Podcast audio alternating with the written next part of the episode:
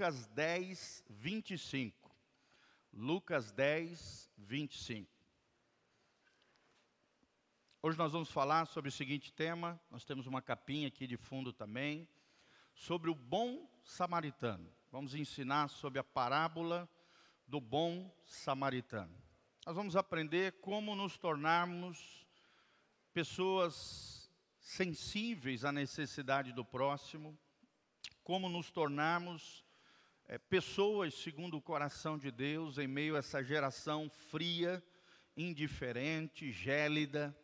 Eu e você, pela graça de Deus, seremos diferentes. Vamos fazer a diferença na nossa geração e o nosso Deus estará conosco, nos abençoando em nome de Jesus. Então, a parábola do bom samaritano. Tema então, o bom samaritano. Lucas 10, 25 é um texto tremendo, com ensinamentos maravilhosos para mim e para você. Olha o que diz o texto sagrado. E eis que se levantou um certo doutor da lei, tentando-o. Tentando quem? Jesus. E dizendo: Mestre, que farei para herdar a vida eterna? Ele fez uma pergunta maliciosa ali. E ele lhe disse, ou seja, o próprio Jesus lhe disse: o que está escrito na lei? Como é que você lê a lei do Senhor?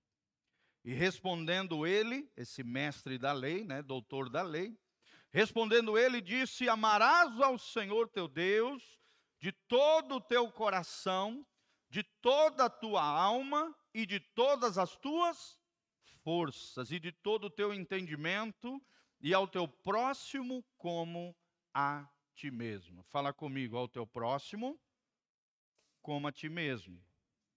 28. E disse-lhe Jesus: Respondeste bem, faze isso e viverás. No 29, ele, porém, querendo justificar-se a si mesmo, né? Querendo dar uma de bonzão ali, disse a Jesus: E quem é o meu próximo?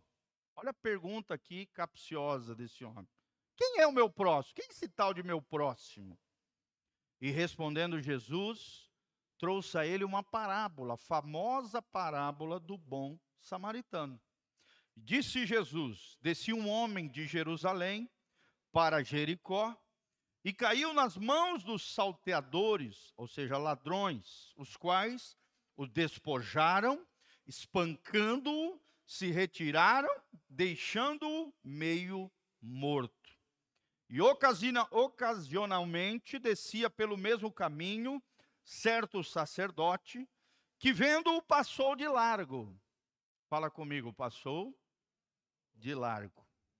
E de igual modo também um levita.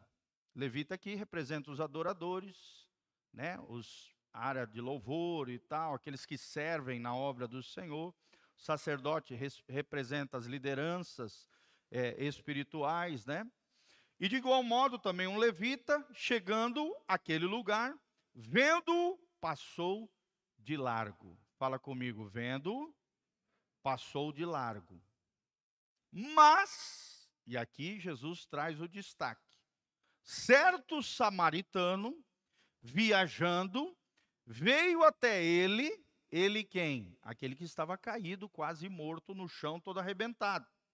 Vendo-o, foi movido de íntima compaixão.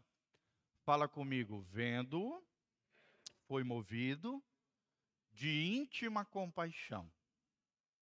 Até aí. E aproximando-se, atou-lhe as feridas, deitando-lhes azeite e vinho, e pondo-o sobre o seu animal, levou-o para uma estalagem, ou uma pousada, uma espécie de hotel naquela época, hotelzinho, né, pousada, e cuidou dele. Fala comigo, e cuidou dele.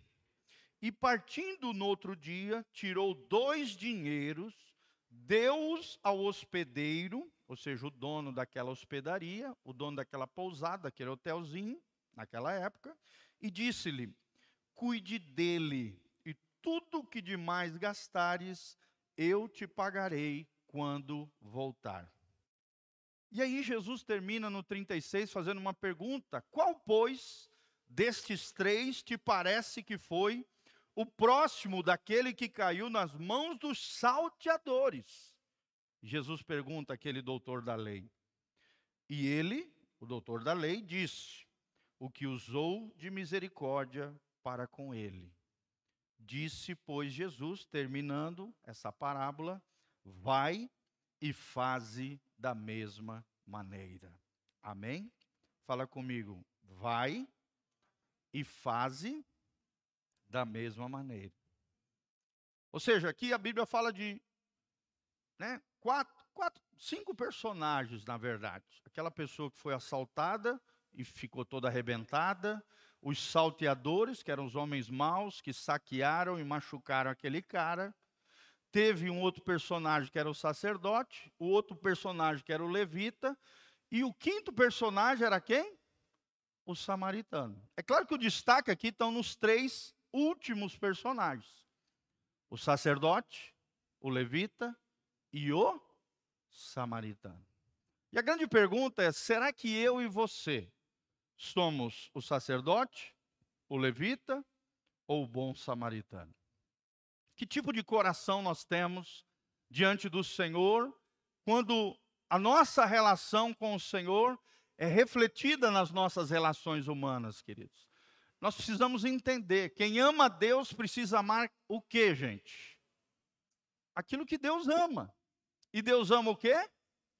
Pessoas. Fala comigo, Deus ama pessoas. Deus ama gente, querido, gente como a gente. Deus ama tanto o ser humano que ele mesmo, Cristo, veio a essa terra, se encarnou, se tornou em forma, em figura humana. Deus ama tanto o homem, a sua criatura que ele mesmo se encarnou como ser humano, e isso prova o seu grande amor para conosco, morrendo na cruz do Calvário no nosso lugar. Amém? Essa história é lindíssima, nós vamos aprender um pouquinho sobre ela. Primeiro, falando sobre o indifer... indiferentismo do sacerdote e do levita. Se tem uma marca desta geração que nós estamos vivendo, é a marca da indiferença. Sim ou não, gente?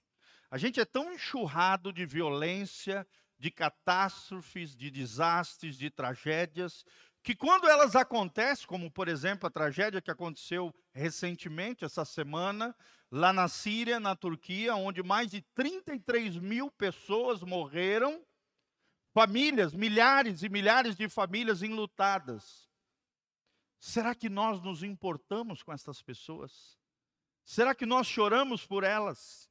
Pessoas feridas, famílias que foram estão em luto hoje, estão arrebentadas. Por exemplo, tem muita gente que quando teve aquele atentado lá nos Estados Unidos, onde um avião caiu num prédio onde mais de quatro mil e poucas pessoas morreram, teve gente que vibrou com isso. Isso revela a dureza do coração das pessoas nos dias de hoje. A gente é tão acostumado a ver tanta violência, tantas coisas ruins, que quando algo de ruim está próximo de nós, parece que o nosso coração fica duro, indiferente, assim como o coração do levita e do sacerdote nessa história. Quando você vê alguém sofrendo, quando você vê alguém ferido, quando você vê, vê alguém com necessidade, como é que você reage, querido? Como é que você reage? você faz algo a respeito, você se torna próximo daquele que está sofrendo, e próximo é aquele que está próximo de mim com alguma necessidade. Você se aproxima daquela pessoa com dor, com dificuldade, ou você é indiferente à dor do outro, à dor alheia. Irmãos, a indiferença é, uma, é, é a marca da nossa geração, uma geração indiferente. Já dizia um pensador que o contrário de amor não é o ódio, mas sim a indiferença. Como a indiferença tem se infiltrado nas relações entre pais e filhos, na relação entre marido e mulher, às vezes ficam dias e dias brigados, sem se acertarem, com o coração gelado, duro, não se importando às vezes com a ferida que causou no outro, não reconhecendo erros e falhas, muito menos se prontificando a ajudar o outro em meio à dor e à necessidade.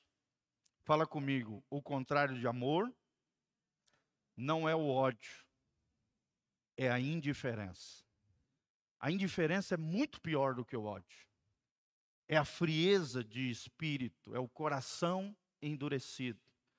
E é isso que essa parábola chama a nossa atenção: o indiferentismo dos dias atuais, o indiferentismo do sacerdote e do levita. O sacerdote e o levita deveriam ser pessoas, né? E Jesus coloca de maneira intencional aqui, pessoas conectadas com o coração de Deus e conectados ao coração de Deus, seriam hoje os líderes, né, espirituais, deveriam se importar com o próximo. Deveriam ajudar aquele que está caído, abatido, quase morto, espancado, saqueado.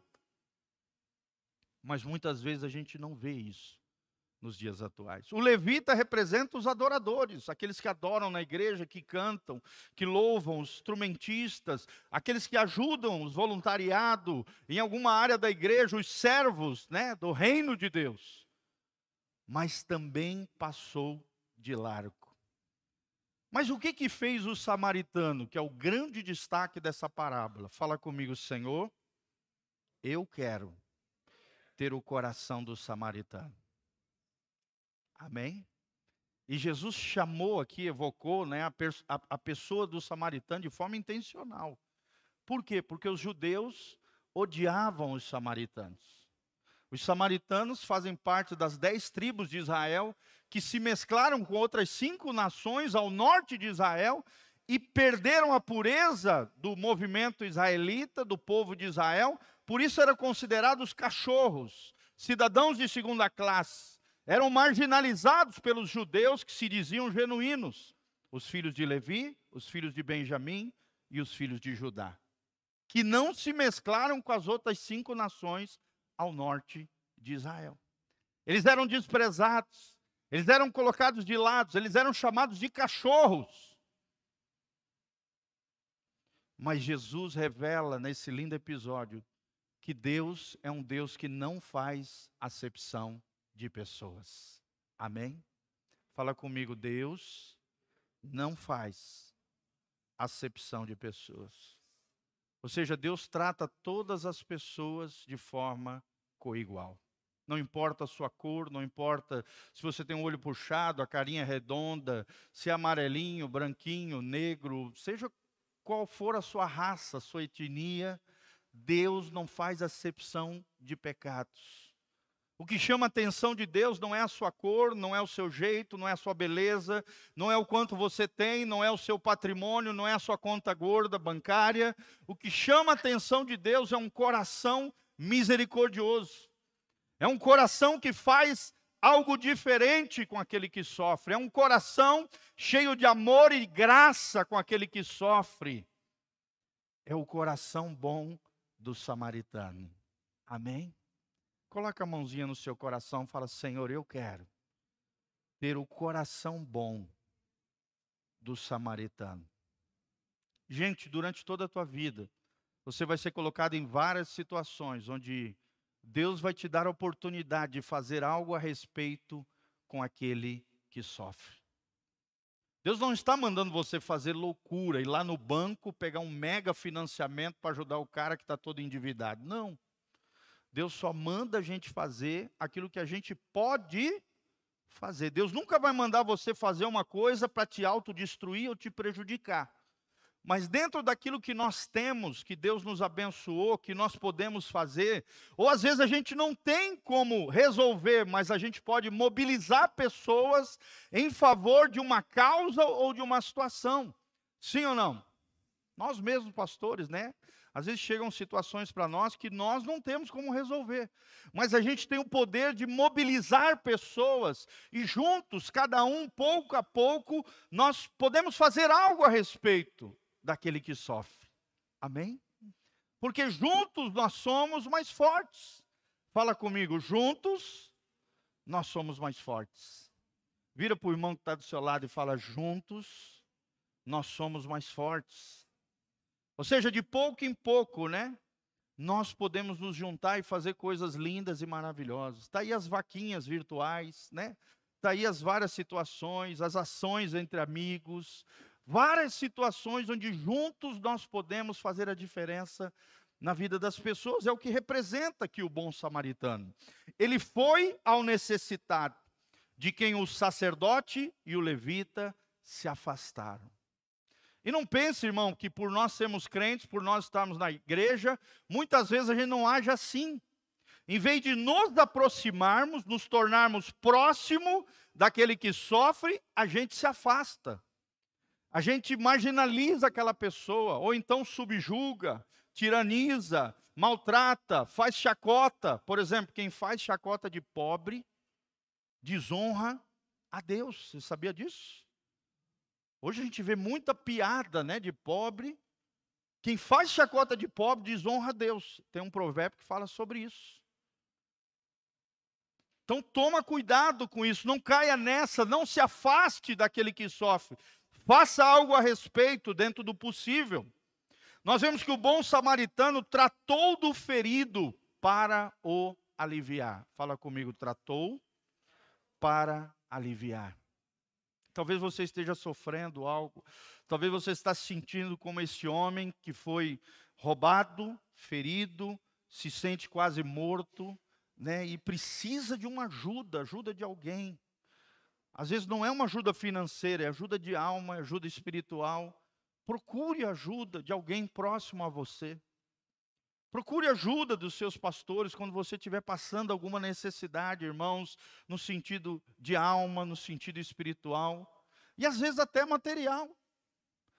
Sabe, meus amados, nós somos chamados por Deus para tratar as nossas próprias feridas, mas também ajudar e sermos agentes de cura em favor daqueles que estão feridos lá fora.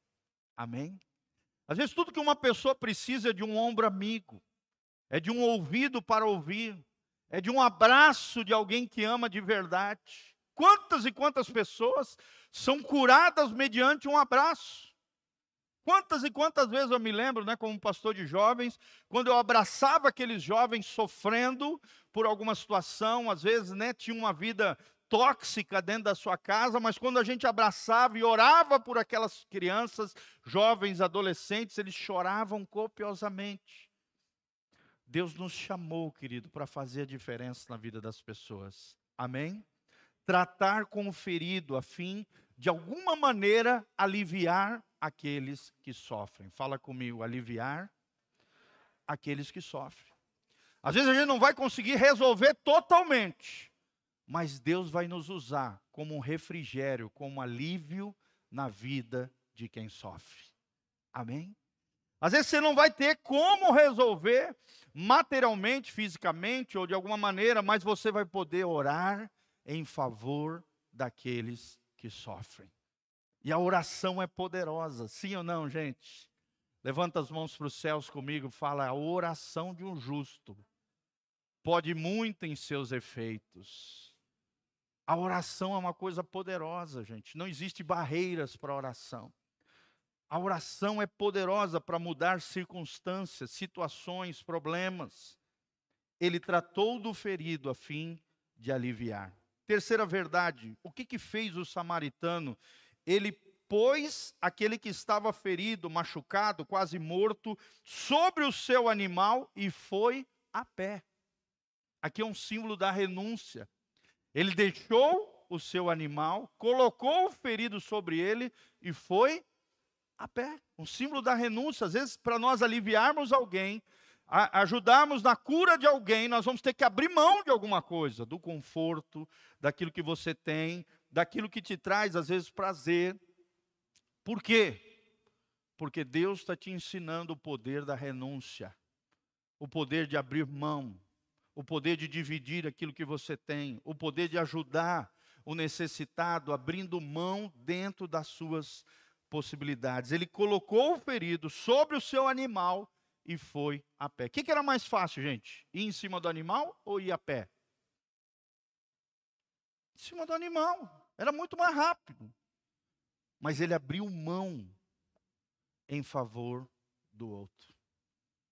Ele abriu mão em favor do outro. Será que você é capaz de abrir mão do seu eu, do seu ego, das suas necessidades, do seu lugar de conforto, em favor de outras pessoas. Quarta verdade, ele cuidou do doente. Ele levou aquele que estava como morto, espancado, ferido, arrebentado, saqueado, levou numa pousada, colocou sobre uma cama e tratou como a um filho, gente. Olha que coisa linda. Fala comigo, tratou como um filho. Com filho a gente faz isso facilmente, sim ou não, irmãos? Só que será que a gente olha para o outro como um filho nosso? Será que a gente reage com aquele que sofre como se fosse o nosso filho? Isso é paternidade espiritual, isso é maternidade espiritual.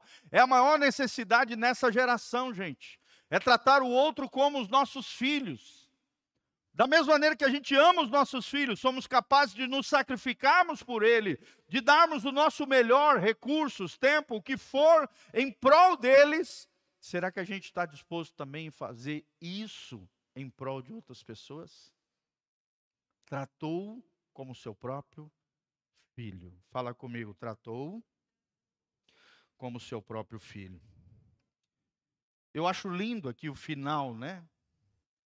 34 e 35. Leia comigo aqui, Lucas 10, 34 e 35. E aproximou-se, olha que coisa linda, ele sa saiu do seu lugar de conforto, enquanto os outros passaram de largo, enquanto os outros passaram à margem, longe, ele se aproximou do ferido. Ele atou-lhe, atou, atou-lhe, né? Ou seja, ele colocou curativos nas feridas. Ele deitou azeite e vinho sobre ele. Colocou sobre o seu animal e levou-o para uma estalagem e cuidou dele. Fala comigo, cuidou dele. Irmãos, tem gente que vai dar trabalho para nós. Sim ou não? Mas às vezes é alguém que Deus colocou na nossa vida para a gente cuidar, para nós amarmos, para nós nos doarmos, para a gente aprender o que é abnegação, o que é sacrifício, o que é doação, o que é abrir mão, o que é renunciar, o que é amar de verdade. Outra coisa, querido, presta atenção, olhe para mim, também não tenha vergonha de ser ajudado. Tem muita gente que é tão soberba, é tão arrogante, que não aceita a ajuda das pessoas. Eu mesmo era assim no início do meu ministério. Eu me lembro a primeira vez que eu recebi a primeira oferta no envelope. Eu fiquei envergonhado, porque desde o começo da minha vida, desde os oito anos de idade, eu trabalhava, eu conquistava, eu fazia, eu acontecia. Mas aos 17 anos, quando eu virei, me tornei um missionário e fui para o México com 18 anos de idade. Eu tive que aprender a depender de Deus e receber de Deus através da mão das pessoas. Eu me lembro que a primeira vez que eu recebi uma oferta, eu fiquei com vergonha, meio que com raiva. Era como se alguém tivesse dado um tapa na minha cara, dizendo: Olha, você não tem capacidade de produzir riquezas, de conquistar. Era o diabo soprando isso no meu ouvido. E meio que gerou uma vergonha ali de receber aquela oferta que eu havia recebido. E eu me lembro que foi uma das primeiras vezes que eu ouvi a voz do Espírito Santo. O Espírito Santo que tem uma voz inconfundível. Ele disse para mim no ano 99, lá na cidade do México, fazendo o Instituto Bíblico. O Espírito Santo falou comigo, querido, se você não aprender a receber da minha mão, através da mão das pessoas, eu não vou poder te usar. Olha só, ó, fica arrepiado só de lembrar.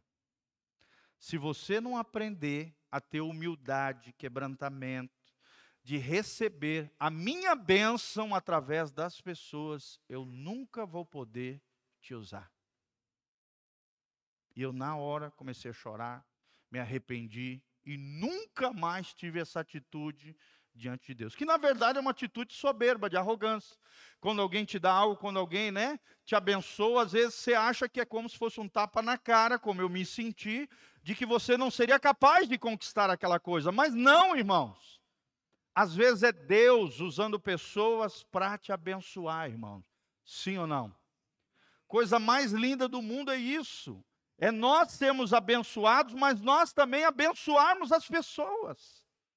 E a Bíblia diz que melhor é dar do que receber, mas é importante também receber. Não seja orgulhoso, soberbo, porque senão você deixa estagnado a bênção de Deus sobre a tua vida. Você tem que aprender a semear e colher, a dar e a receber. Fala comigo, eu preciso aprender a dar, mas também aprender a receber. Deus vai usar pessoas para te abençoar. Quem recebe isso, dá um glória a Deus.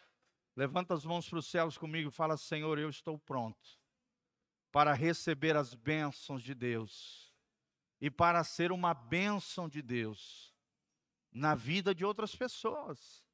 Quanto mais você abençoar pessoas, querido, mais você entra no ciclo da bênção de Deus. Quanto mais você abençoa pessoas, mais Deus abençoa vocês. Agora mesmo, nós fomos na escola lá de profetas, eu dei quase mil reais de oferta lá, irmãos. Uma oferta foi quase 400 reais. Eu dei sete ofertas naquele lugar. Eu já recebi tudo de volta. Três vezes mais. Porque Deus não deve nada para ninguém. Fala comigo, Deus não deve nada para ninguém. Se você semeia, você vai colher. Agora aprenda a desfrutar da colheita de Deus sobre a tua vida. E Deus usa pessoas para nos abençoar. Imagine se esse homem todo arrebentado, quase morto, todo ferido, chegasse para o bom samaritano e falasse: Não, sai, deixa eu aqui todo quebrado. Não quero a tua ajuda. Ele não fez isso. Prontamente, ele recebeu ajuda, o apoio, foi sarado, foi curado, foi restaurado. E é linda essa história, tanto revelando a cura do cara ferido, que nós não sabemos o seu nome, como também não sabemos o nome do bom samaritano. Era uma parábola, era uma história fictícia que ensina uma verdade espiritual para cada um de nós.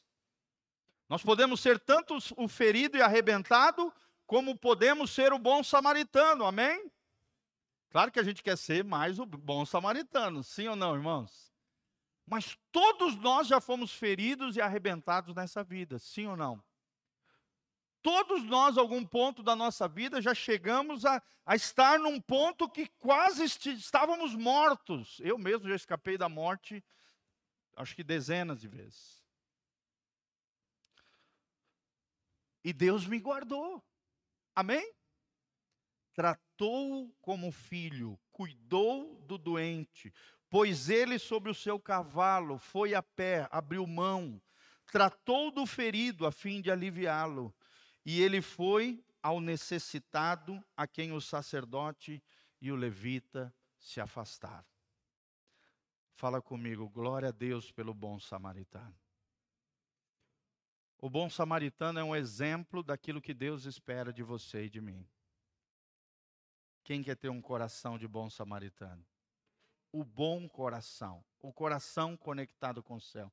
Eu me lembro do meu pai desde pequenininho dizendo: "Não amemos de palavra nem de língua, mas de fato e de verdade". Quantas e quantas vezes eu vi o meu pai colocando pessoas necessitadas, ex-drogados, ex-lésbicas, ex não sei o quê, ex de tudo quanto é coisa, trazendo para casa, para cuidá-los, para discipulá-los, para claro que isso aí é coisa de pastor, tá? Não estou dizendo para você fazer isso, mas meu pai fez isso várias vezes.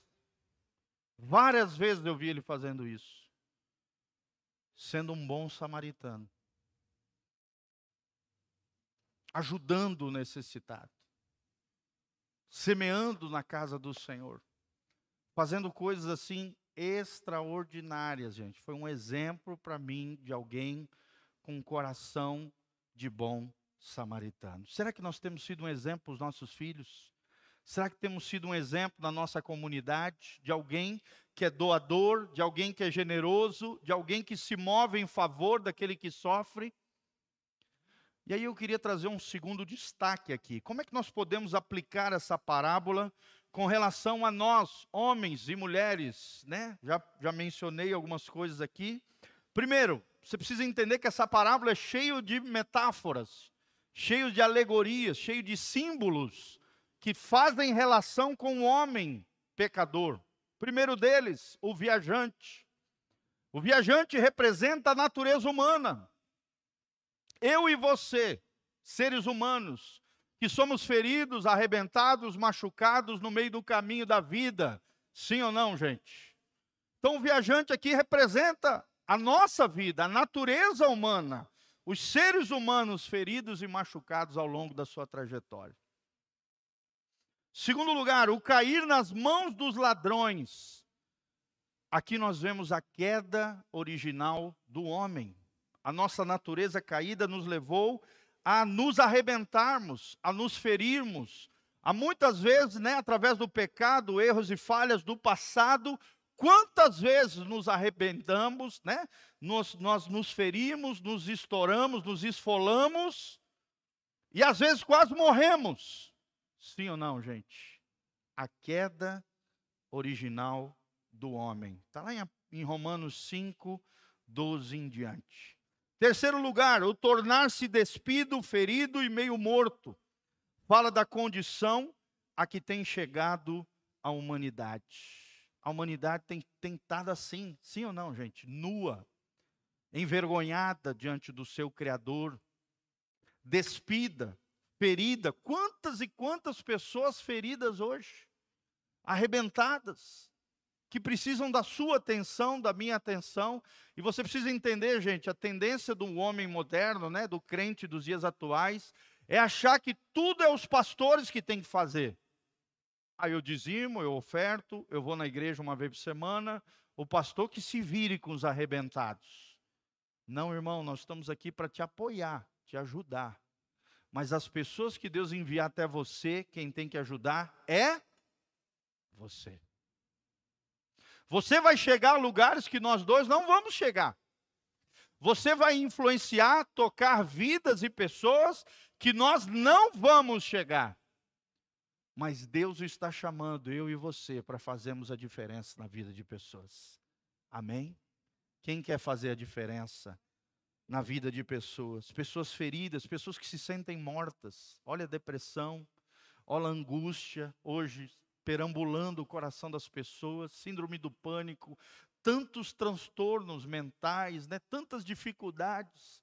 Quantas e quantas pessoas assoladas, de vez em quando na nossa cidade, pessoas se suicidando, pessoas sofrendo, pessoas né, se sentindo mortas, murchas de dentro para fora, feridas, despidas, envergonhadas diante do Criador. Essa é a condição aqui. A humanidade tem chegado por causa do pecado, por causa de erro, por causa de falhas. Essa é a natureza humana e nós precisamos fazer algo a respeito. Amém? Quem é que foi chamado a ser sal da terra e luz do mundo? Coloca a mão no seu coração, fala: Eu fui chamado para fazer a diferença na minha geração. Será que você tem sido luz na sua casa? No seu trabalho, na sua escola? Será que você tem dado sabor? Porque o sal aqui fala de dar sabor a um mundo sem sabor, de dar gosto a um mundo desgostoso, de conservar, o sal conserva, de conservar o projeto e o plano de Deus para essa terra, através da igreja. Eu e você fazemos a diferença nessa geração. Quarto símbolo que existe, as faltas do sacerdote e do levita mostram a incapacidade de pessoas religiosas, cerimônias religiosas ou formas, tentativas humanas de tentar salvar e regenerar o homem. Nem o levita, nem o sacerdote deram um jeito com relação àquele rapaz. Sim ou não? Não é religião que salva, não é uma denominação que salva, não são ritos e cerimoniais religiosos que salvam, não é a minha ou seus achismos e tentativas que são capazes de salvar o homem que está ferido, que está arrebentado, que está machucado e que precisa de um Salvador. O bom samaritano aqui também, querido, é um símbolo de Jesus de Nazaré. Amém? Fala comigo, meu Jesus é um bom samaritano. Coloca a mão no seu coração e fala: E eu quero ser como meu Jesus, um bom samaritano. O bom samaritano foi aquele que salvou aquele homem, que estava todo arrebentado, quase morto. Assim também nós. Estávamos quase mortos em pecados, em delitos, nas nossas transgressões, éramos filhos da ira, estávamos debaixo das potestades demoníacas, no império das trevas, mas o, o, o, o rei veio na nossa direção nos conduziu à vida eterna, nos salvou, nos resgatou, tem nos curado a cada dia. Jesus é o bom samaritano, amém? É Ele quem nos salva, é Ele quem nos tira da margem do caminho, é Ele quem sara as nossas feridas, cura as nossas dores, restaura o nosso coração. O bom samaritano é Jesus. E assim como Jesus, eu e você precisamos ser como nosso mestre. Quantas e quantas vezes no Evangelho você vê Jesus sendo movido de íntima compaixão? Fala comigo, movido de íntima compaixão. Como é que é a sua natureza, querido? É uma natureza boa, que se move por compaixão, ou você é duro de coração, de dura serviço, indiferente, assim como foi o levita e o sacerdote. Estar na religião não te garante ser um bom samaritano. Não te garante. E o bom samaritano não estava na religião judaica daquela época. Foi o grande tapa de luva de Jesus num doutor da lei. O vinho e o azeite tem todo um simbolismo também. O vinho simboliza o que, gente? O sangue de Jesus. Na Bíblia também o vinho simboliza a alegria. O sangue de Jesus está disponível sobre a tua vida, querido, para te purificar de todo o pecado. E o azeite simboliza o quê? O Espírito Santo de Deus. O livro de Eclesiastes diz que nunca falte óleo fresco sobre a sua cabeça, nem vestes brancas diante do Senhor. O óleo da unção está sobre mim, está sobre você. Amém? Fala comigo, o óleo e o vinho estão sobre a minha vida. O sangue e o azeite fazem a diferença na minha vida. O sangue de Jesus e o Espírito Santo fazem a diferença na sua e a minha vida. João 1:7, 1 João 1:7 diz: se confessarmos os nossos pecados, ele é fiel e justo para nos perdoar de toda iniquidade no versículo 9 diz: Se andarmos na luz como Ele na luz está, temos comunhão uns com os outros, e o sangue de Jesus, seu Filho, nos purifica de todo o pecado. Fala comigo, o sangue de Jesus tem poder sobre a minha vida. Mas esse sangue, através da tua vida, tem poder sobre a vida de outras pessoas se você falar desse sacrifício da cruz, se você falar desse sangue precioso de Jesus, o sangue de Jesus será derramado sobre outras vidas, e o Espírito Santo que está em você transbordará através de você sobre outras pessoas. Amém? Fala comigo, Senhor, eu quero ver o vinho e o azeite transbordando sobre a minha vida. Glória a Deus. Amém, queridos. Você transborde do Espírito Santo, que você seja cheio do Espírito Santo, que a graça de Deus venha sobre a tua vida, que Deus te use poderosamente, que a graça de Deus te capacite, que o poder do sangue de Jesus esteja sobre a tua vida, que o Espírito Santo te tome, tome a tua boca, tome o teu coração, tome a tua mão, tome a tua vida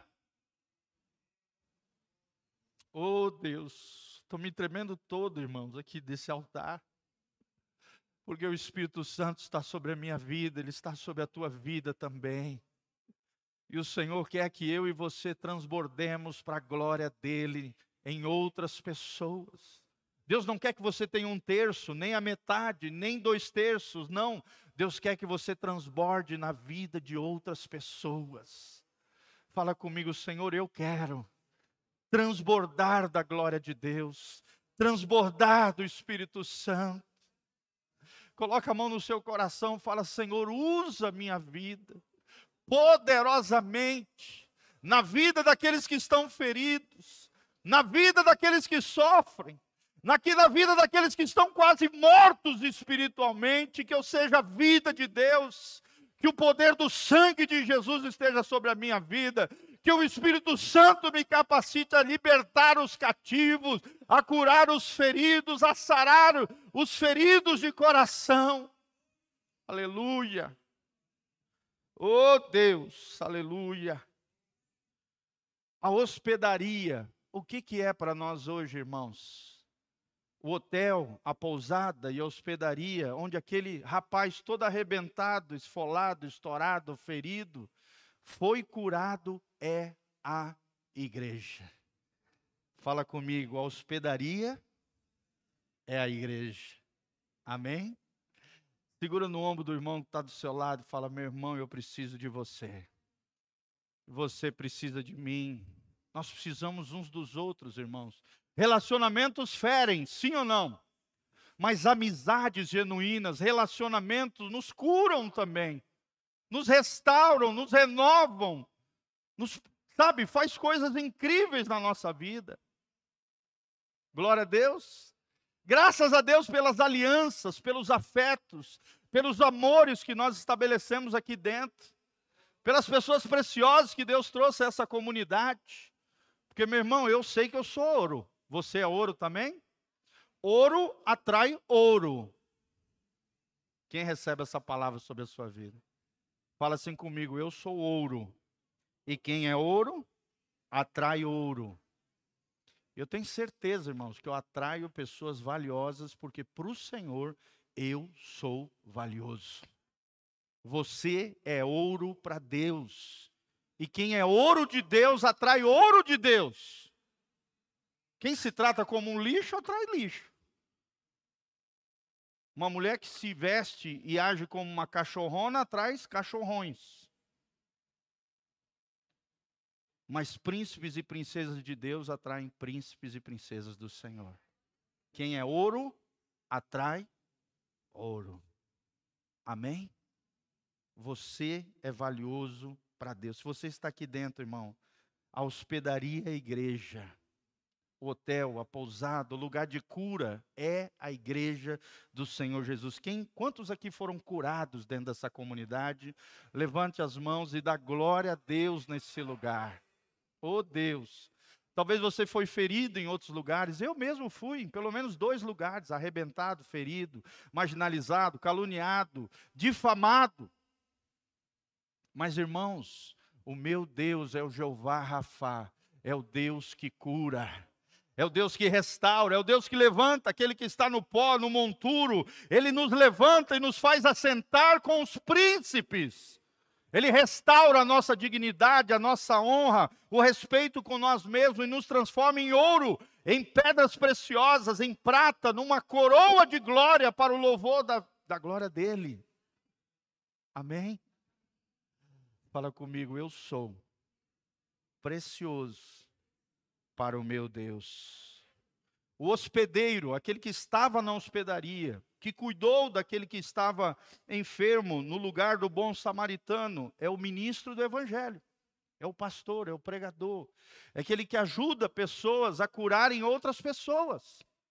Aquele que recebeu as duas moedas, mas curou aquele no lugar daquele que teve que ir embora é o ministro do Evangelho, são os pastores, os líderes, as pessoas preciosas que Deus coloca na nossa vida para nos curar, para nos resgatar, para nos restaurar completamente na hospedaria que é a igreja. E é interessante que, olha só, olha ali no 35. E partindo o bom samaritano, no outro dia, tirou dois dinheiros e deu-os ao hospedeiro quem é hospedeiro? Os pastores, o ministro do evangelho, os obreiros, os missionários, as pastoras, obreiros, né? obreiras, aqueles que trabalham na obra do Senhor. Disse-lhe: cuida dele, e tudo que demais gastares com ele, eu te pagarei quando voltar. Quem é o bom samaritano? G. Quem é que disse que vai voltar? Hein? Quando eu voltar, te pagarei. A promessa de voltar está aqui. a segunda vinda de Jesus, o arrebatamento da igreja. Abra comigo para nós finalizarmos João 14, de 1 a 3. Meu irmão, o bom samaritano prometeu voltar. O bom samaritano prometeu que quando ele voltar, eu e você receberemos a paga do nosso trabalho para curarmos pessoas, ajudarmos pessoas, restaurarmos aqueles que estão feridos e, ao mesmo tempo, causarmos um impacto positivo e sermos bênção na vida de outras pessoas. Às vezes não receberemos as recompensas nessa vida, nessa terra, mas um dia, quando Ele voltar, na volta do Cristo ressurreto, poderoso, eu e você receberemos galardões, seremos honrados na casa do nosso Pai Olha o que diz João 14, 1 a 3. Não se turbe o vosso coração, não se preocupe, eu vou voltar, diz Jesus. O bom samaritano voltará à hospedaria. Amém? Para buscar a sua igreja, para buscar o seu povo. Jesus diz: Não se turbe o vosso coração, credes em Deus Credes também em mim, na casa de meu pai há muitas moradas. Se não fosse assim, eu vou-lhe teria dito, mas eu vou preparar-vos um lugar. Quem pode dar um glória a Deus? E quando eu for e vos preparar lugar, virei outra vez, assim como bom samaritano, e vos levarei para mim mesmo, para que onde eu estiver, estejais vós também. Amém? Você pode levantar as mãos para os céus e falar: Senhor, eu estou aguardando Jesus, o bom samaritano, retornar sobre a minha vida para receber a recompensa do meu trabalho em prol do teu reino, para a glória de Deus. Quantos estão ansiando a volta de Jesus, irmãos? Em breve Jesus vai voltar. Glória a Deus. Logo, logo o pastor Giovanni vai estar ensinando sobre escatologia, final dos tempos, tá bom?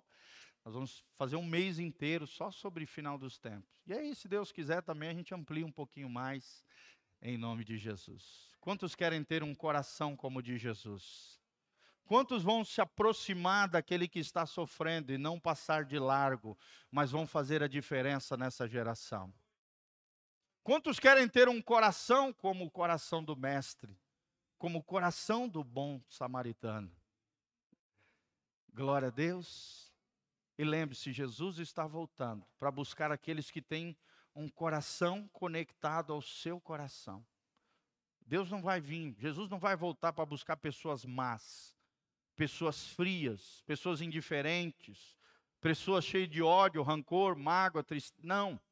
Jesus voltará para pessoas com o coração do bom samaritano. Pessoas